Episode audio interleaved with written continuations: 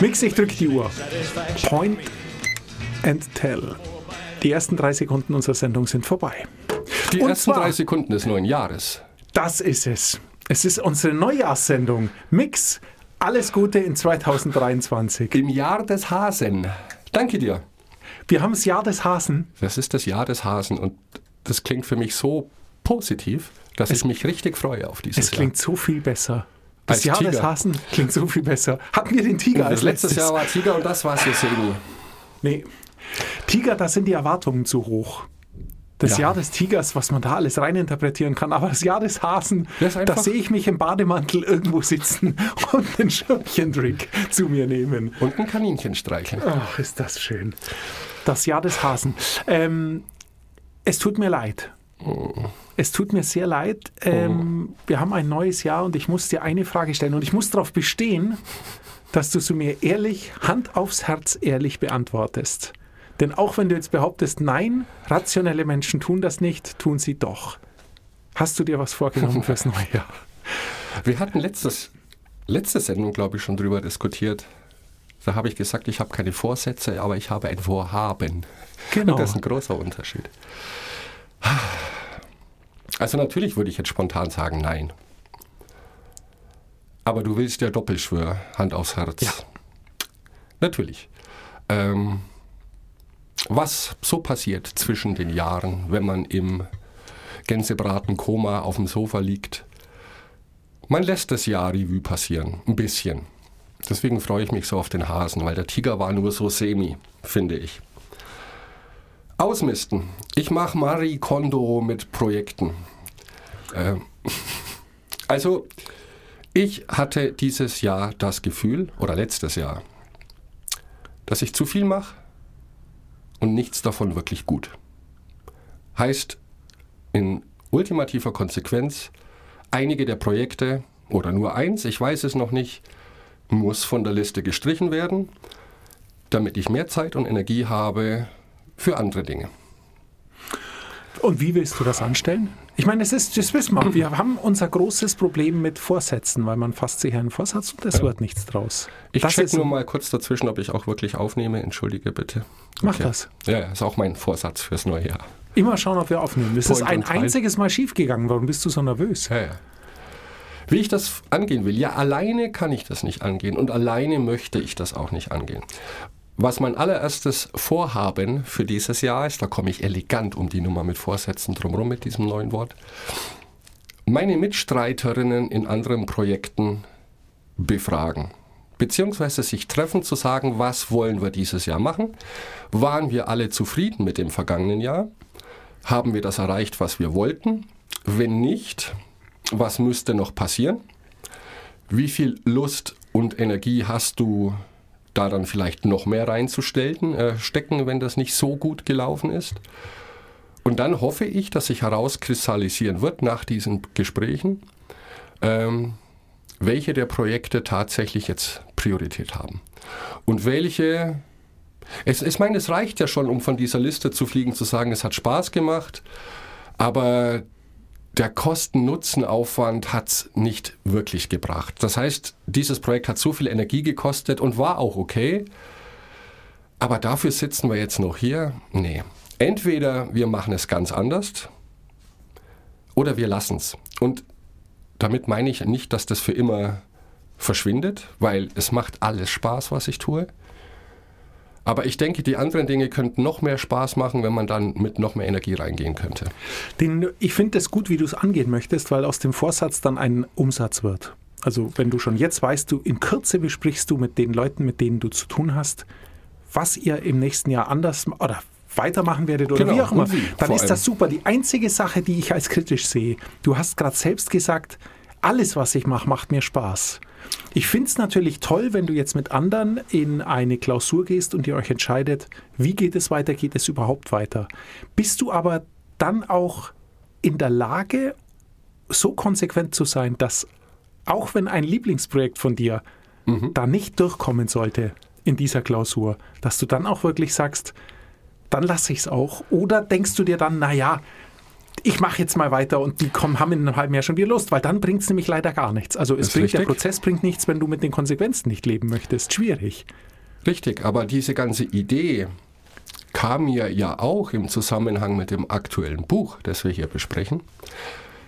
Es nützt nichts. Sagen wir mal so, alle Projekte, die ich mache, mache ich mit anderen Menschen. Und Projekt ist natürlich auch so ein Wort, das vielleicht nicht gut ist. Ja? Verein, Bands, was weiß ich alles, was da so läuft, das sind ja immer andere Menschen mit involviert. Und es bringt mir aber nichts zu sagen, ich will jetzt Projekt A auf einer Skala von 1 bis 10, wo 10 das Maximum ist 10. Und alle anderen sagen mir, du mir reichen 3, 4. Erstens, alleine kann ich das nicht machen. Ich weiß aber auch, dass wenn ich 10 reingebe und die anderen sagen, ich bin völlig zufrieden, mir reichen 3 oder 4, macht mich das nicht glücklich, denke ich. Deswegen denke ich schon, dass der Ansatz sein sollte, mich mit anderen abzusprechen. Ähm, weil das habe ich auch festgestellt und da hat mich dieses Buch bestärkt. Nur weil jemand sagt, ja, machen wir, kommt das bei mir vielleicht ganz anders an, als es gemeint war. Ja, und wir sollten einfach definieren, oder ich möchte das definieren, was heißt das für euch? Machen wir. Heißt das mit minimalem Auffahrt, äh, Aufwand dahin cruisen und zu warten, was passiert? Oder zu sagen, Moment, wir starten neu und jeder von uns gibt so viel er kann. Wir werden da nie auf gleicher Ebene sein, das ist mir auch klar. Um einfach herauszufinden, lohnt sich das, um nicht vielleicht irgendwann frustriert zu sein oder zu sagen, ja, dann geht es im Streit auseinander, sondern klare Verhältnisse schaffen durch klare Kommunikation. Okay. Klingt gut, drücke ich dir die Daumen, dass das klappt. Wie du Wann können wir zwei sprechen? Müssen wir auch sprechen. Wir müssen auch sprechen. Wir Aber können- müssen ist so negativ. Komm. Wir, Nein, spre nein, wir, sprechen. Wir sprechen. Naja, wir sprechen natürlich. Gut. Ähm, aber wir nehmen, das ist, wir nehmen noch weiter unsere Podcasts auf. ja, natürlich. Gut.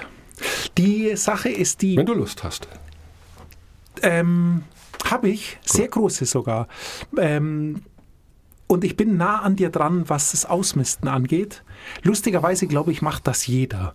Zwischen den Jahren Mhm. nimmt man sich alte Leitsordner vor und macht aus sechs Leitsordnern vier und schmeißt den Inhalt aus zwei weg. Macht jeder so. Ich glaube, das macht jeder so. Und man schmeißt ein paar Klamotten weg und man schmeißt ein paar alte Bücher weg, kauft dann im Jahr wieder welche, dass man das Ritual wiederholen kann. Ich, mein Ansatz ist ein klein wenig ein anderer. Ich habe jetzt sehr lange versucht, über lange Zeiträume zu planen. Wenn wir ein Vorhaben haben, dann sagt man immer, ja, was ist in fünf Jahren oder was ist in drei Jahren, was auch immer. Fünf Jahre sind aber viel zu lang.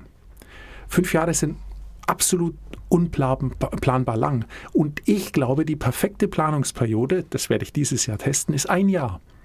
Ein Jahr klingt kurz, ist aber unglaublich lang, weil wenn man jetzt zurückdenkt, was alles war im letzten Jahr, da ist schon sehr viel passiert. Da ist sehr Ja, viel passiert. definitiv. Ähm, da ist erst im Frühjahr passiert viel, im Sommer passiert viel, im Herbst passiert viel, im Winter auch. Also es ist, ein Jahr ist eine sehr lange Zeit. Und die Idee, ähnlich wie du sie hast, nur nicht ganz so radikal, verfolge ich auch. Und zwar, indem ich, wenn ich jetzt sage, okay, ich, hab an, ich arbeite an fünf verschiedenen Dingen, die mir alle sehr viel Spaß machen, dann ist es doch ein guter Weg, sich jetzt zu überlegen, okay, wo stehe ich mit den fünf Dingen nächsten, nächstes Jahr, wenn sie so laufen, wie ich es mir wünschen würde. Und ein Jahr ist überschaubar. Denn wenn ich mir einen Plan für ein Jahr mache, das sollte ich durchhalten. Also nehme ich mir die fünf äh, Projekte her, wo stehe ich am Jahresende und weiß dann, was ich tun muss, um in einem Jahr dort zu sein. Das finde ich schon mal ziemlich gut. Aber, und jetzt kommt der, der Witz dabei, ich muss es dann, anders geht es nämlich nicht, ich muss es dann runterbrechen auf Zwischenziele, sagen wir mal jedes Quartal, also alle drei Monate. Der Rückwärtskalender. Wir Der Rückwärtskalender, ja, mehr, weiß nicht, ob es der Rückwärtskalender ist, aber er spielt eine Rolle dabei. Ja. Also um dort zu sein, klar, muss ich bis da und dahin das haben.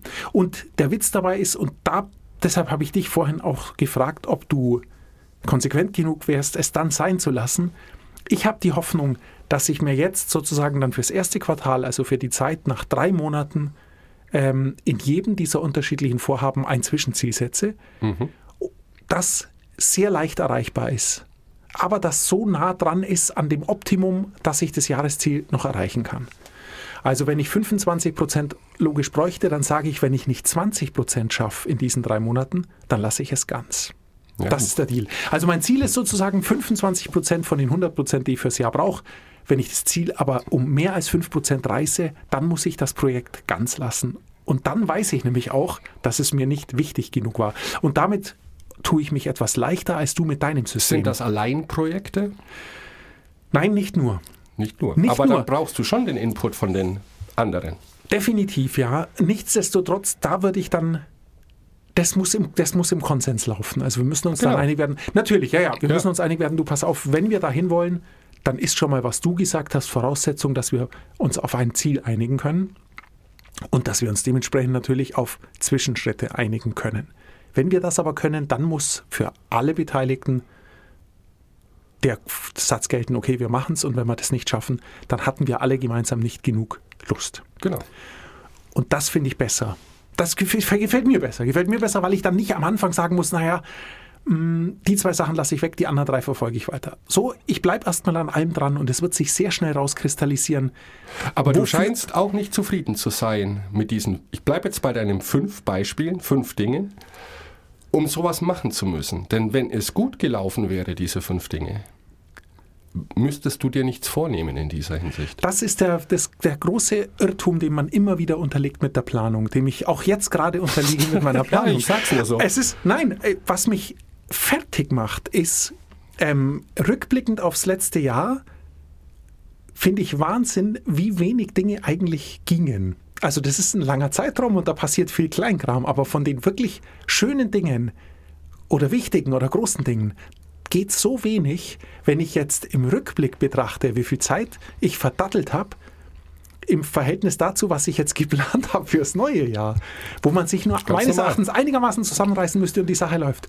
Und ich weiß mittlerweile, wie falsch ich da liege. Und um dann nicht mehr frustriert zu sein am Jahresende, will ich es nach diesem System machen, dass ich dann einfach mich die Realität einholt nach drei Monaten. Und ich sehe, okay, von deinen fünf Dingern hast du in Wirklichkeit vielleicht nur zwei geschafft. Ja, kann sein.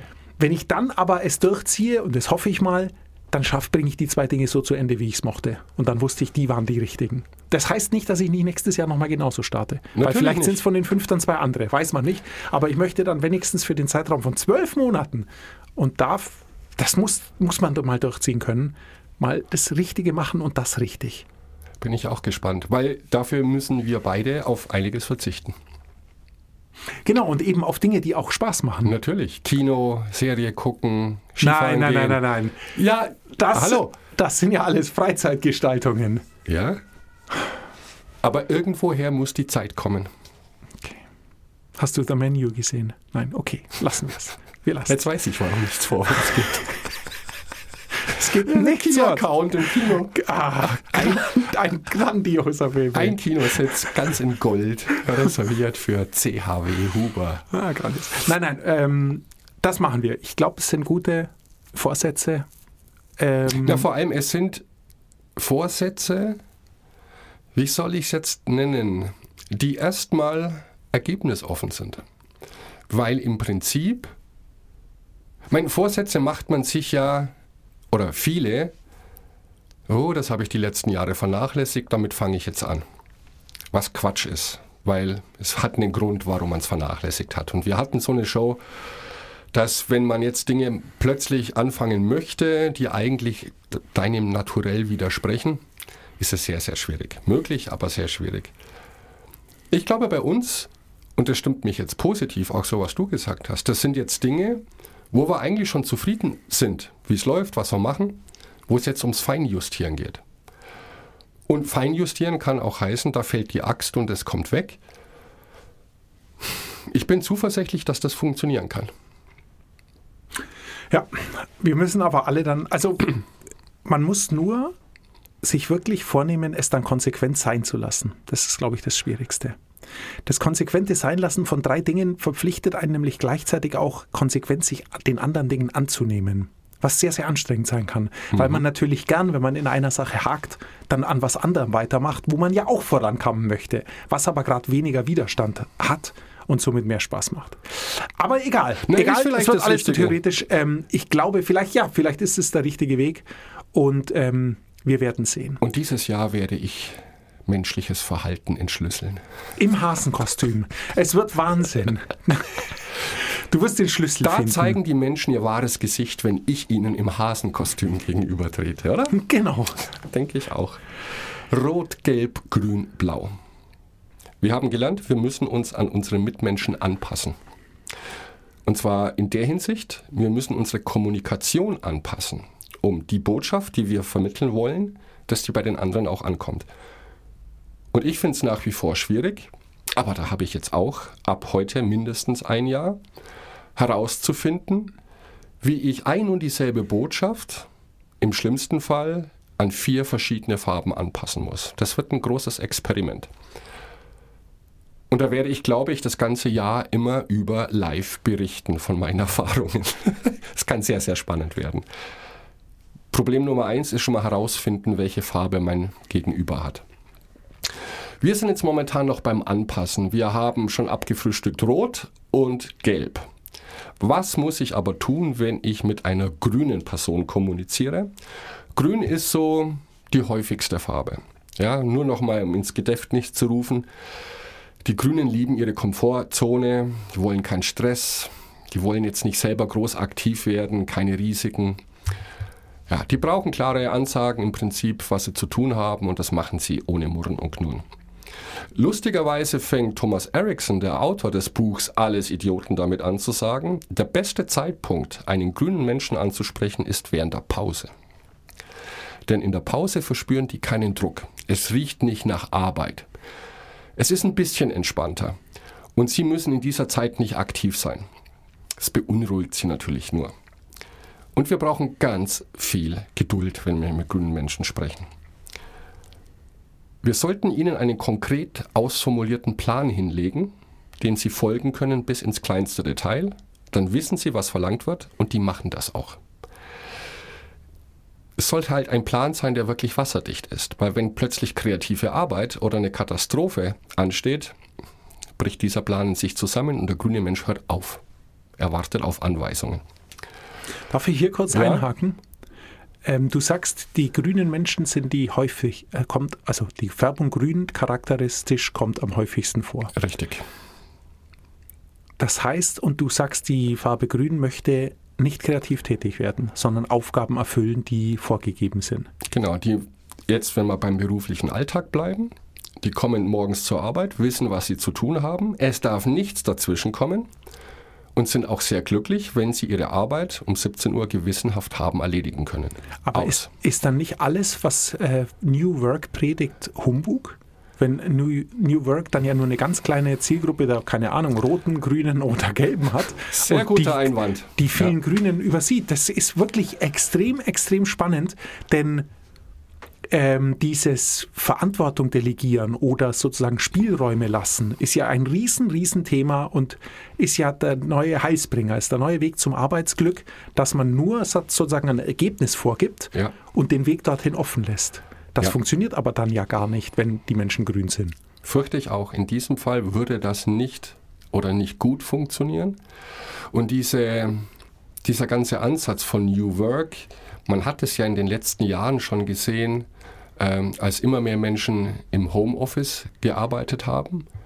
Und ich liebe das. Aber die meisten meiner Kunden, die auch in dieser Situation dann waren, von zu Hause aus zu arbeiten, die haben alle gesagt, das ist nichts für mich. Da habe ich zu viele Freiheiten. Vielleicht muss man das auch lernen. Da werde ich permanent abgelenkt von anderen Dingen und ich habe nicht die Disziplin, äh, wenn mir keiner auf die Finger schaut, das durchzuziehen. Was natürlich schlecht ist. Heißt aber auch für mich im Umkehrschluss, und vielleicht ist das so ein Ansatz, da trennt sich ein bisschen die Spreu vom Weizen. Ähm, wenn jemand in die Arbeit geht, um seine Zeit von 9 bis 17 Uhr abzusitzen, dann schon zu arbeiten, um Gottes Willen, habe ich eher das Gefühl, da geht es mehr um die Zeit und nicht um das Ergebnis. Ich werde für acht Stunden bezahlt und nicht für ein Ergebnis. Vielleicht muss das die Gesellschaft im Ganzen erst noch realisieren und lernen. Weil wir wissen beide, auch Gehalt kommt nie vom Chef. Gehalt kommt nur von den Kunden. Der Chef ist der Durchlauferhitzer. Das kriege ich dann, wenn meine Kunden zufrieden waren und auch bei mir gekauft haben. Aber ja, bei grünen Menschen, ich weiß nicht, vielleicht übertreibe ich es ein bisschen, aber da stelle ich mir tatsächlich eher so eher mechanische Arbeit vor, die gut ist für grüne Menschen. Gewissenhaft, aber nicht überfordern, schon gar nicht irgendwas Abweichendes. Ähm, und traurig, ja, die meisten sind so. Und Ach, ich, find nehme das- ich mich da nicht aus. Genau, ich finde es Ja. überhaupt nicht traurig, denn ähm, was du geschildert hast mit ob Homeoffice äh, was ist oder nicht, ich glaube, das ist sogar zu kurz gegriffen, wenn du sagst, ich werde dort nicht ab, zu sehr abgelenkt. Für mich ist Homeoffice nichts, denn ich mag oder ich habe, für mich ist die Motivation, andere beim Arbeiten zu sehen, so groß, dass es mich. Nein, nein, das Zu versteh mich sehen, nicht nicht falsch. zuzuschauen. Nein, versteh mich nicht Okay, falsch. ja. Also wenn ich, angenommen, ich sitze äh, zwei Stunden im Zug in einem Abteil, es hat sechs oder acht Sitzplätze und ich sitze da allein, dann klappe ich meinen Rechner auf und mache so, mein Kram. Sitzt mir da aber ein Mensch gegenüber, der seinen Rechner aufklappt und sofort loslegt zu arbeiten, dann lege ich auch sofort los zu Okay, arbeiten. ist Und ich höre dann nicht mehr auf. Könnte Ja, sein, motiviert. kann sein, aber es ist dieses einfach ein Mitnehmen, so einen Schwung mitnehmen. Also für mich ist es unglaublich wichtig, mit Gleichgesinnten in einem größeren Büro oder in einem größeren Bürokomplex. Wir müssen nicht im selben Zimmer sitzen. Aber für mich ist es unglaublich motivierend, wenn ich da sitze und arbeite und woanders nebenan wird auch gearbeitet. Und im Idealfall, das habe ich, das Glück habe ich, weil wir zu mehreren an, an einer gleichen Sache arbeiten, wenn am gleichen Ding gearbeitet wird. Wenn am Schluss dann sozusagen der Mix unserer Arbeit ein schönes Endprodukt ergibt. Fantastisch. Und dieses Erlebnis habe ich zu Hause nicht. Und deshalb, wenn Das ich zu stimmt. Hause bin, werde ich zwar vielleicht weniger durch Gequassel und sonst Ja, was abgelenkt, aber halt dann lenkt mich was anderes ab, weil dann, keine Ahnung was, dann räumt man doch schnell die Spülmaschine aus Das und so meinte ist ja ich alles mit klar. Ablenkungen, weil man ja so viel noch mehr tun kann als jetzt in der Arbeit. Und da kann man auch mal private Telefongespräche führen, was meiner Meinung nach auch völlig okay ist. Denn bei mir ist schon der Ansatz, ich weiß, was am Ende des Tages, was ich erledigt haben muss. Bei mir ist es nicht wichtig, wann es passiert. Ähm, und ich habe da keinen Schmerz. Wenn ich das weiß, das muss fertig sein, dann mache ich das. Ja, du bist da gut, aber ich. mh, Viele ich glaube, vertragen es nicht. Viele vertragen es nicht. Und Ja. für mich ist es zum Beispiel, ähm, wenn ich auf meine, an meine Studienzeit zurückdenke, ich musste in die Bibliothek zum Lernen. Ich konnte zu Hause Ja. nicht lernen. Da habe ich nur rumgedattelt. Aber in der Bibliothek lernen alle. Da bin ich dann, da habe ich meine feste Zeit. Hier sitze ich jetzt vier Stunden. Du kannst eine Nase bohren oder lernen wie alle anderen. Also lerne ich. Und das ist auch mit dem Coworking Space und was es alles gibt, hat alles eine, eine große Berechtigung, glaube ich. Und ähm, es gibt Typen wie du, die super damit zurechtkommen. Ja, ja, Definitiv. aber der Ansatz jetzt bei Aber- grünen Menschen ist ja auch böse ausgedrückt, dass die nicht wissen, was sie tun sollen. Wenn da nicht jemand ist, der ihnen das H genau aufschreibt. Und ich glaube, für solche Menschen wird es schwierig werden in Zukunft, ähm, wenn wir jetzt von Knowledge Work sprechen. Ähm, grüne Menschen geben die Verantwortung dann ab. Die sagen dann auch, ähm, ich habe das genauso gemacht, wie es auf dem Zettel gestanden hat. In Klammern auf, vielleicht auch wohl wissend, dass das nicht der optimale Weg ist. Aber die würden sich jetzt nicht trauen, zu, ihrem, zu ihrer Vorgesetzten zu gehen und zu sagen, da ist ein Fehler drin, das können wir so nicht machen, hat vor zwei Jahren nicht funktioniert und da kann ich mich noch erinnern. Nein, die würden das stupide durchziehen. Ist nicht mehr zeitgemäß, glaube ich. Aber Mhm. Ja, wir alle dich- lieben es, oder? Wir, wir lieben es in gewisser Weise, aber es könnte sein, dass du dich da fast ein klein wenig vertust. Die grünen Menschen sind nicht so extrem, wie du sie beschreibst, glaube ich. Wie Thomas Eriksson sie beschreibt. Entschuldigung, wie Thomas, natürlich, ja, pardon, Willen. tatsächlich, wichtiger, Ja. wichtiger Ding, wie Thomas Eriksen sie beschreibt, denn ähm, grundsätzlich finde ich dieses Farbmuster, was du jetzt beschrieben hast und du jetzt ja auch noch kurz beschreiben wirst, ähm, wirklich fantastisch. Ich glaube aber, dass die Überschneidungen so groß sind und dass die Unterschiede zum Teil so nuancenhaft sind, dass es unglaublich schwierig ist, wirklich einen Menschen danach einzu Ja, ähm, einzustufen und ihm dann dementsprechend zu begegnen. Ähm, da, dazu möchte ich auch zum Schluss dieser Sendung noch was sagen, weil es mir auch sehr, sehr schwer fällt. Das ist ja auch ein Ansatz von Thomas Eriksson zu sagen, wir sollten erstmal herausfinden, welche Farbe wir sind. Und Ich glaube, wir müssen einen Schritt zurückgehen. Es geht hier tatsächlich um Zusammenarbeit in Projekten in der großen Arbeitswelt. Und da glaube ich, bin ich schon sehr schnell fähig dazu zu sagen, die Menschen, mit denen ich tagtäglich zusammenarbeite, denen kann ich aus dem Bauch heraus schon so eine Farbe sofort zuweisen. Das kann aber sein, dass die im Privaten komplett anders sind, glaube ich. Und das ist auch mein Schluss. Ich bin in der Arbeit eher diese Farbe, privat eher diese Farbe. Und das macht es natürlich schwer, wenn es jetzt an private Projekte geht, die im Prinzip jeder Freiwilligen macht, wo jetzt kein Zwang dahinter steht. Zwang in der Hinsicht, ich brauche diesen Job. Ähm, ich glaube, das wird ein sehr, sehr spannendes Experiment. So langsam herauszufinden, wie die Menschen in der jeweiligen Situation einer Projektarbeit ticken. Und da muss man, glaube ich, schon unterscheiden. Ist es ein Projekt, das auf gemeinsamen Interessen beruht in der Freizeit oder ein Projekt, wo wir einfach zusammengeschmissen werden durch einen Arbeitgeber und dann liefern müssen. Aber in der Arbeit kann ich schon sagen, der rote Typ definitiv grün.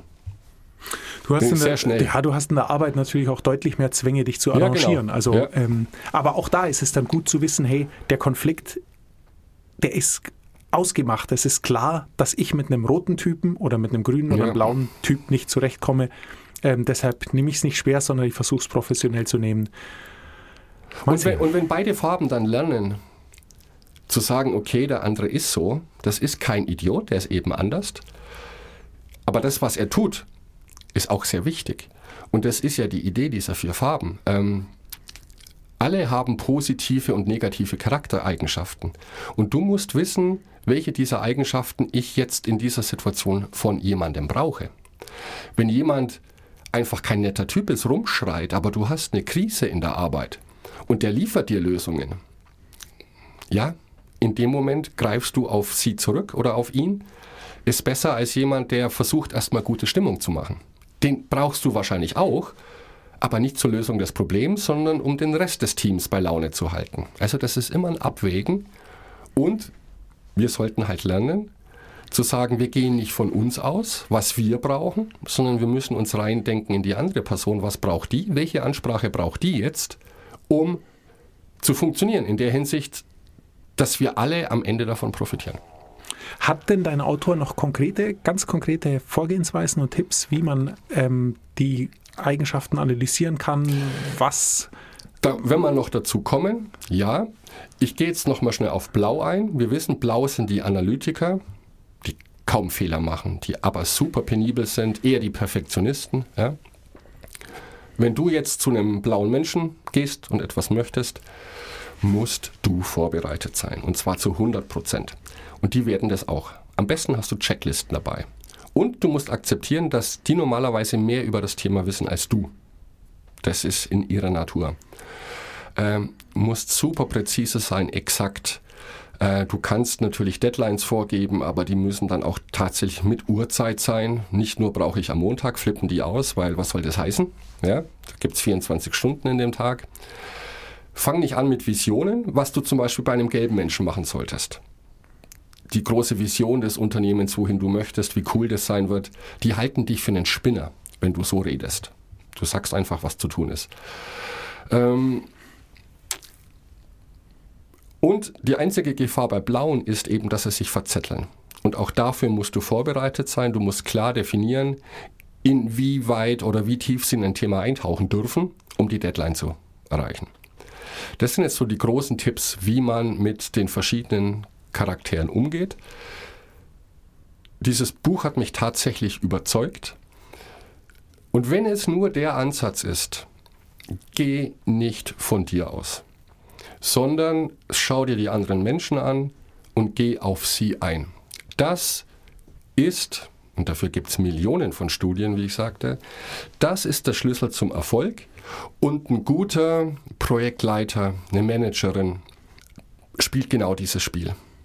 Die möchte etwas, es gibt ein Ziel und die weiß ganz genau, dass ich verschiedene Menschen verschieden packen muss, verschieden ansprechen muss, damit alle zusammen in eine Richtung gehen und letztendlich im Ziel landen. Und nicht, ich glaube, was sehr menschlich ist und sehr persönlich, ist immer zu sagen, ja, wieso hat der oder die das jetzt nicht verstanden? Eindeutiger kann ich es nicht sagen. Nein, natürlich kannst du es eindeutiger sagen. Nicht präziser, was du vielleicht bei einem blauen Menschen machen musst, aber mit einer anderen Wortwahl, ähm, mit anderen Emotionen. Gelbe Menschen brauchen Emotionen. Und das ist das Interessante, es liegt in unserer Hand. Und da bin ich gespannt, was kommt. Also eine Empfehlung, eine absolute Buchempfehlung von dir. Absolute Buchempfehlung, gut geschrieben. Kannst du mir noch einen Gefallen tun, diese vier Farben noch mal kurz ähm, vielleicht in den Shownotes aufschlüsseln, was die Hauptcharaktereigenschaften sind, fände ich sehr, sehr spannend. Dann hat man mal einen Vorblick, Genau. aber ich glaube, dieses Buch lege ich mir zu, klingt gut. Sehr gerne. Du kannst es mir leihen. Ich kopiere es dir. Dann kriegst du laminierte Seiten von mir. Oh, super. Ähm, Und das schaffen wir heute nicht mehr.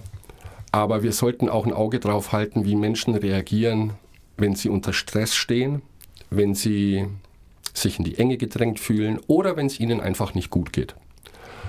Und da beschreibt er ganz kurz und knapp, daran erkennt man relativ schnell, welche Farbe ein Mensch hat.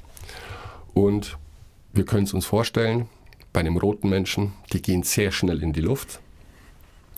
Und er nimmt da diese Metapher von den verschiedenen Trinkgläsern. Dass ein roter, da ist das Wutlevel, das er aushalten kann, das ist quasi ein Schnapsglas. Das ist super schnell voll. Das Positive ist, wenn das überläuft, dauert einen Wisch und dann ist alles aufgewischt. Das heißt, die sind auch nicht nachtragend, die exp- explodieren sehr schnell, aber dann ist wieder alles gut, spielt keine Rolle. Bei Gelb ist es ein bisschen komplizierter. Sagt er, das ist eher normales Trinkglas. Du kannst zusehen, wenn du genau aufpasst, wie sich dieses Glas füllt. Manchmal kippt es um oder läuft über, aber ein Trinkglas mit Wasser aufzuwischen, auch kein großer Act. Ja, es dauert ein bisschen länger als bei einem Schnapsglas, aber auch Gelbe sind sehr verzeihende Menschen letztendlich. Die sind halt emotional. Grün finde ich sehr interessant. Die, die am häufigsten in unserer Gesellschaft sind und die eigentlich, finde ich, sehr positiv wegkommen. Außer dass sie eben in ihrer Komfortzone bleiben wollen. Aber das wollen wir alle. Grüne sind ein 50 Liter Bierfass. Ja? Da passt sehr, sehr, sehr viel rein. Das heißt, die schlucken sehr viel. Aber wenn dieses Fass dann explodiert, dann dauert es Tage, unter Umständen Wochen, um die Sauerei zu beseitigen. Das heißt, Grüne sind auch sehr nachtragend und werden immer wieder drauf rumhacken. Und was ist mit blauen Menschen, die Analytiker? die explodieren nie. Genau, richtig. Die sind auch ein 50 Liter Bierfass, aber die haben noch ein Überdruckventil. Das heißt, es tröpfelt immer ein bisschen. Die sitzen da und murren den ganzen Tag und schimpfen über andere. Das heißt, die sind immer schlecht gelaunt eigentlich, aber es wird nicht passieren, dass dieses Ding jemals überläuft und wenn, wirst du es nicht mitbekommen, weil ein Blauer zeigt seine Emotionen nicht. Gott, Jetzt bin ich du ja blau-grün, hey. Ah, Mann, bin ich ein blau-grüner. Wir beginnen nächste Woche mit einer Farbe. Dann sagst du mir, was du bist und ich sag dir, was ich bin. Okay. Point and Tell Mix. Vielen Dank. Ähm, gutes Uhr. neues Jahr. 33 Minuten und 33 Sekunden. Ich werde verrückt. Ähm, bis nächste Woche. Over and out.